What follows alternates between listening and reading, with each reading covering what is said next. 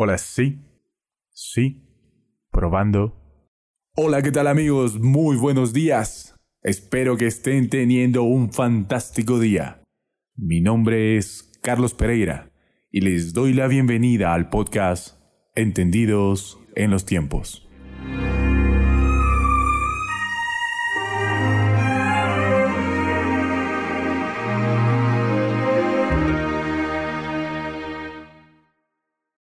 Capítulo 7, versículos del 1 al 13.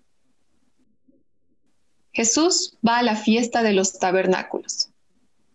Algún tiempo después, Jesús andaba por Galilea. No tenía ningún interés de ir a Judea, porque allí los judíos buscaban la oportunidad para matarlo. Faltaba poco tiempo para la fiesta judía de los tabernáculos. Así que los hermanos de Jesús le dijeron, deberías salir de aquí e ir a Judea para que tus discípulos vean las obras que realizas, porque nadie que quiera darse a conocer actúa en secreto. Ya que haces estas cosas, deja que el mundo te conozca. Lo cierto es que ni siquiera sus hermanos creían en él. Por eso Jesús le dijo, para ustedes cualquier tiempo es bueno, pero el tiempo mío aún no ha llegado. El mundo no tiene motivos para aborrecerlos. A mí, sin embargo, me aborrecen porque yo testifico que sus obras son malas. Suban ustedes a la fiesta. Yo no voy todavía a esta fiesta porque mi tiempo aún no ha llegado. Dicho esto, se quedó en Galilea. Sin embargo, después que sus hermanos se fueron a la fiesta, fue él también, no públicamente, sino en secreto. Porque eso las autoridades judías lo buscaban en la fiesta y le decían, ¿dónde se habrá metido? Entre la multitud corrían muchos rumores acerca de él. Unos decían, es una buena persona. Otros alegaban, no, lo que pasa es que engaña a la gente. Sin embargo, por temor a los judíos, nadie hablaba de él abiertamente. Muy bien. Aquí las escrituras nos detallan que estaban en una temporada de fiesta. Eh, la fiesta que nos está diciendo que ahora estaba pasando en su contexto era la fiesta de la paz. En el capítulo 1 nos dice que algún tiempo después de los hechos que ya habíamos visto en el capítulo 6, eh, sus hermanos lo incitan, ¿no? Le dicen, vamos a esta fiesta. Pero dice, él no tenía ningún interés en el versículo 1, dice, ¿no? No tenía ningún interés de ir a Judea porque allí los judíos buscaban la oportunidad para matarlo ya se había corrido el rumor de las cosas que Jesús estaba haciendo y cómo había confrontado a todos los fariseos, ¿no? Y a toda esta élite de, de los gobernantes del templo. En el versículo 2, faltaba poco tiempo para la fiesta judía de los tabernáculos. El Señor Jesús cumplía la ley y por tanto estaba subiendo a la fiesta de Jerusalén. Durante las fiestas de las Pascuas, los tabernáculos y Pentecostés, se describe en el capítulo 23 de Levítico que esta era una fiesta de gran alegría para el pueblo, que Israel la celebraba en honor a la liberación que había tenido de la tierra de Egipto. Y les recordaba los años que tuvo que habitar en las tiendas de desierto. Ahora nos vamos al versículo 3, 4 y 5. Así que los hermanos de Jesús le dijeron, deberías salir de aquí e ir a Judea para que, tus discípulos vean las obras que realizas, porque nadie que quiera darse a conocer actúa en secreto. Ya que haces estas cosas, deja que el mundo te conozca lo cierto es que ni siquiera sus hermanos creían en él. En capítulos anteriores podíamos ver que Jesús no necesitaba que nadie le diga nada, porque él conocía el corazón de las personas. Y qué triste ha podido ser para él el saber que sus, ni sus hermanos creían en él, ni la gente que estaba cercana y veía sus milagros, aún a pesar de ver los milagros, dudaba, dudaba de él. En el versículo 6, por eso Jesús le dijo, para ustedes cualquier tiempo es bueno, pero el tiempo mío aún no ha llegado. Para el hombre, Cualquier tiempo es bueno. Mas para Jesús, lo primordial era conducirse bajo la voluntad de Dios. Y al hombre, como es entonces, le cuesta diferenciar los tiempos. Le cuesta leer los tiempos de Dios. Y más si no tienes una cercanía y una intimidad como la tenía Jesús. En el versículo 7 nos dice, el mundo no tiene motivos para aborrecerlos. A mí, sin embargo, me aborrecen porque yo testifico que sus obras son malas. El mundo puede ser definido en el contexto de Jesús como sus enemigos, como todo sistema humano que se resiste a los propósitos de Dios en ese momento los, los fariseos se resistían, por más que ellos eran hombres entendidos en la ley, entendidos en las escrituras, se resistían porque no reconocían estas palabras nuevas que estaba declarando Jesús. Entonces, incluso, esto nos lleva a pensar que incluso dentro de de las personas que conocen la palabra, incluso puede haber una interferencia para los planes de Dios, como lo fue en ese momento los fariseos, ¿no? La misma gente que conocía las escrituras generaba una resistencia al Señor. Jesús era una persona que las buenas nuevas los anunciaba a todos, a todo el que quiera ser escuchado a, que, a todo aquel que quiera escuchar estas palabras de vida eterna, estas palabras las daba a ricos, a pobres, a todos, pero no todos las recibían. Y es interesante ver cómo aquellos que debían ser los primeros en identificar, en reconocerlo, en reconocer su palabra y decir, este es el Hijo de Dios, estas son las palabras que vienen del mismo Dios, fueron los que decían, este tiene diablo.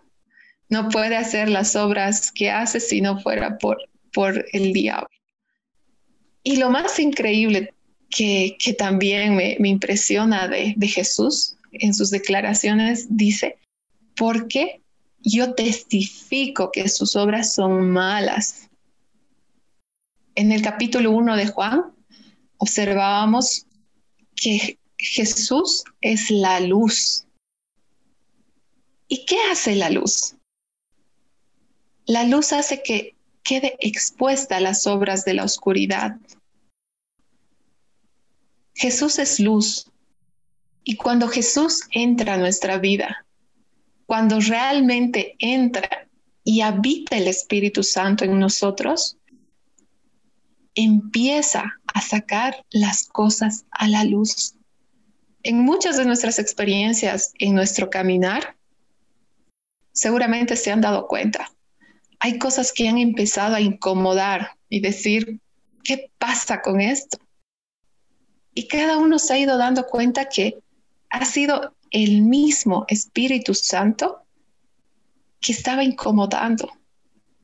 Es esa luz que representa a Jesús en nuestras vidas que empieza a incomodar, porque esa luz ingresa a nuestra oscuridad y solo si obedecemos vamos a cambiar nuestra condición. Por eso le decimos al Señor, entra en mi vida y hasta lo más recóndido, entra y trae luz. Muéstrame, muéstrame lo que está mal. En Santiago capítulo 1, versículo 13, nos refleja la palabra que es como un espejo. Nos dice, la Biblia es como un espejo en el cual nos podemos ver y podemos tener como que un diagnóstico de nuestra condición y podemos arreglarlo. La palabra, una de sus funciones es mostrarnos, es, ayudarnos a ver para poder arreglarnos. Nos indica qué está mal. Y si somos oidores, buenos oidores, pondremos todo esto en práctica y obedeceremos a Dios. Pero también hay otro camino que la palabra exhorta a no ser oidores olvidadizos, porque dices como un hombre que va al espejo, se mira y se va y se olvida cómo estaba. Dice, eso es mirar las escrituras, decir, ok, qué linda palabra, pero no hacer nada al respecto. Y solamente si obedecemos, si entendemos su palabra y la ponemos por obra, haremos ese cambio y esa transformación y dejaremos que esa luz ingrese a nuestra oscuridad y todo en nuestro cuerpo sea luz. Esa es la función de la palabra y esa es la, la voluntad de Dios, que realmente nosotros seamos luz y permanezcamos en la luz como, como lo hizo Jesús.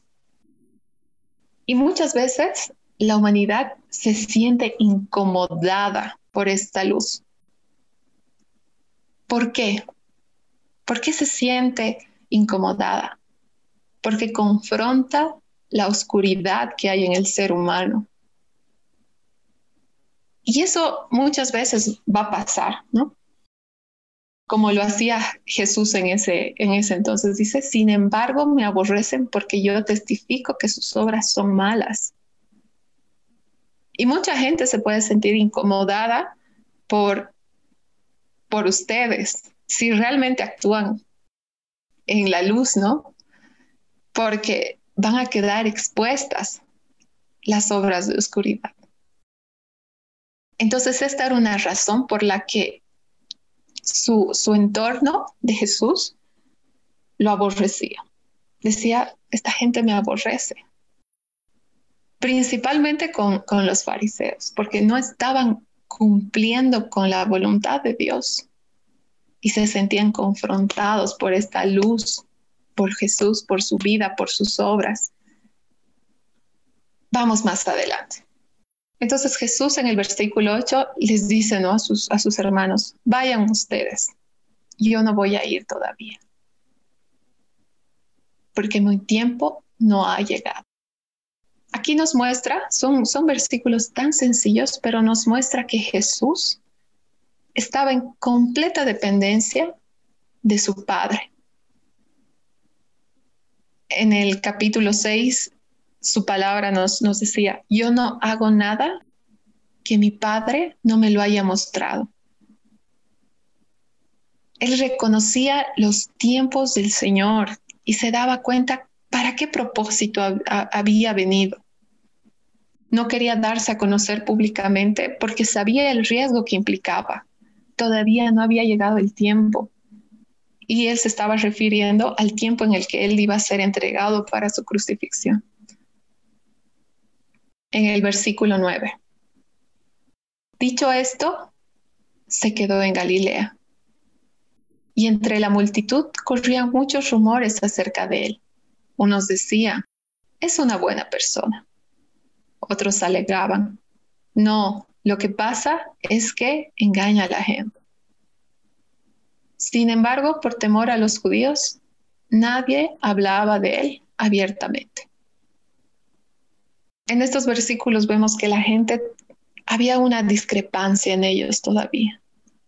Algunos sí lo reconocían como el Mesías, algunos lo reconocían solamente como una buena persona y otros decían, solo es un engañador. Si analizamos un poco, hermanos, muchas de estas posiciones y opiniones no han cambiado el día de hoy. Hay mucha gente que lo reconoce como, como Dios mismo, como el Hijo de Dios. Hay otros que piensan que es un, ha sido una buena persona, ha sido alguien que ha dado unas buenas enseñanzas. Y algunos creen que solamente es un engaño, sin conocer la profundidad de lo que es Jesús. Ahora veamos qué es lo primordial en, este capítulo, qué nos enseña, a qué nos está apuntando. Voy a mencionar lo que Jesús declara en el versículo 6. Para ustedes cualquier tiempo es bueno, pero el tiempo mío aún no ha llegado. Esta declaración que hace Jesús nos muestra que él estaba esperando que el Señor guíe todo lo que él estaba haciendo. Qué importante es dejar ser guiados por Dios, ser guiados por el Espíritu Santo para reconocer los tiempos en nuestra vida. El propósito de Jesús era hacer la voluntad del Padre dejar que su vida sea dirigida por Él. Él es nuestro ejemplo a seguir. El centro de este, segmento de la Biblia, creo que su enseñanza es que al igual que Jesús, para nosotros tiene que ser primordial el conocer la voluntad de Dios y dejar que nuestra vida sea dirigida por Él. Y esto nos va a llevar a cuestionarnos. ¿Hacemos la voluntad del Padre o hacemos la nuestra? Nos movemos según el tiempo que a mí me parece. Yo creo que es así. Y así voy a hacer las cosas. O nos movemos bajo la voluntad de Dios. Eso, hermanos, hace una gran diferencia. La dependencia que tenemos del Espíritu Santo va a ser una gran diferencia en todas nuestras decisiones. Si nos queremos parecer a Jesús, esta es una de las grandes enseñanzas que nos deja su vida, que para él importaba más el cumplir su propósito y en hacer la voluntad de su Padre, aunque fuera difícil. Él estaba empeñado y estaba aferrado en hacer la voluntad de Dios. No actuemos como como personas que no tenemos dirección y no vivimos con el Espíritu Santo. Porque si no vamos a tener esta actitud que declara Jesús. Para el hombre cualquier tiempo es bueno. Eso nos va a poner a actuar bajo nuestros criterios, ser guiados bajo nuestros criterios. Y nos vamos a alejar más del propósito de Dios si actuamos bajo nuestra opinión. Si hay algo que se han dado cuenta que, mucho he, repetido en, en, esta reflexión de la última parte, o sea, va guiada al yo, va guiada al mi voluntad, mi criterio, lo que yo pienso. Y cuando todo gira a, a un eje, se podría decir egocéntrico, que todo gira alrededor de mí, nos podemos dar cuenta que estamos más lejos de esa dependencia del Espíritu Santo. Pero si tenemos un corazón humilde de preguntar e ir y dejar de ser guiados por Dios, va a ser totalmente diferente. Va a ser una actitud como la que tenía Jesús. Y como Él que nuestra vida refleje que es conducida por la voluntad de Dios. Tener la certeza de que mi vida es guiada por el Espíritu Santo, es guiada por Dios. Entonces, hermanos, que, cada uno hoy pueda reflexionar y, y ver cómo estoy dirigiendo mi vida. ¿La estoy dirigiendo yo? Porque yo eh, tengo un criterio y es que así es, es, estoy viendo las cosas y para mí este es el tiempo y yo decido y yo hago o estoy siendo dirigido por el Espíritu Santo. Y que sea el Espíritu Santo, hermanos, el que dirija nuestra vida. Que reconozcamos los tiempos como lo hacía Jesús. Y que sea un andar en fe y sea un andar en el Espíritu Santo. No hay mejor certeza de caminar en la voluntad de Dios, aún en los tiempos difíciles. Si estamos caminando en la voluntad de Dios, Él nos va a sostener y Él nos va a confirmar de que estamos caminando en Él, que estamos caminando en sus propósitos, que estamos caminando en su verdad y no hay nada mejor que hacer eso. Y muy bien, hermanos, con, con esto concluimos este segmento del capítulo 7 del libro de Juan.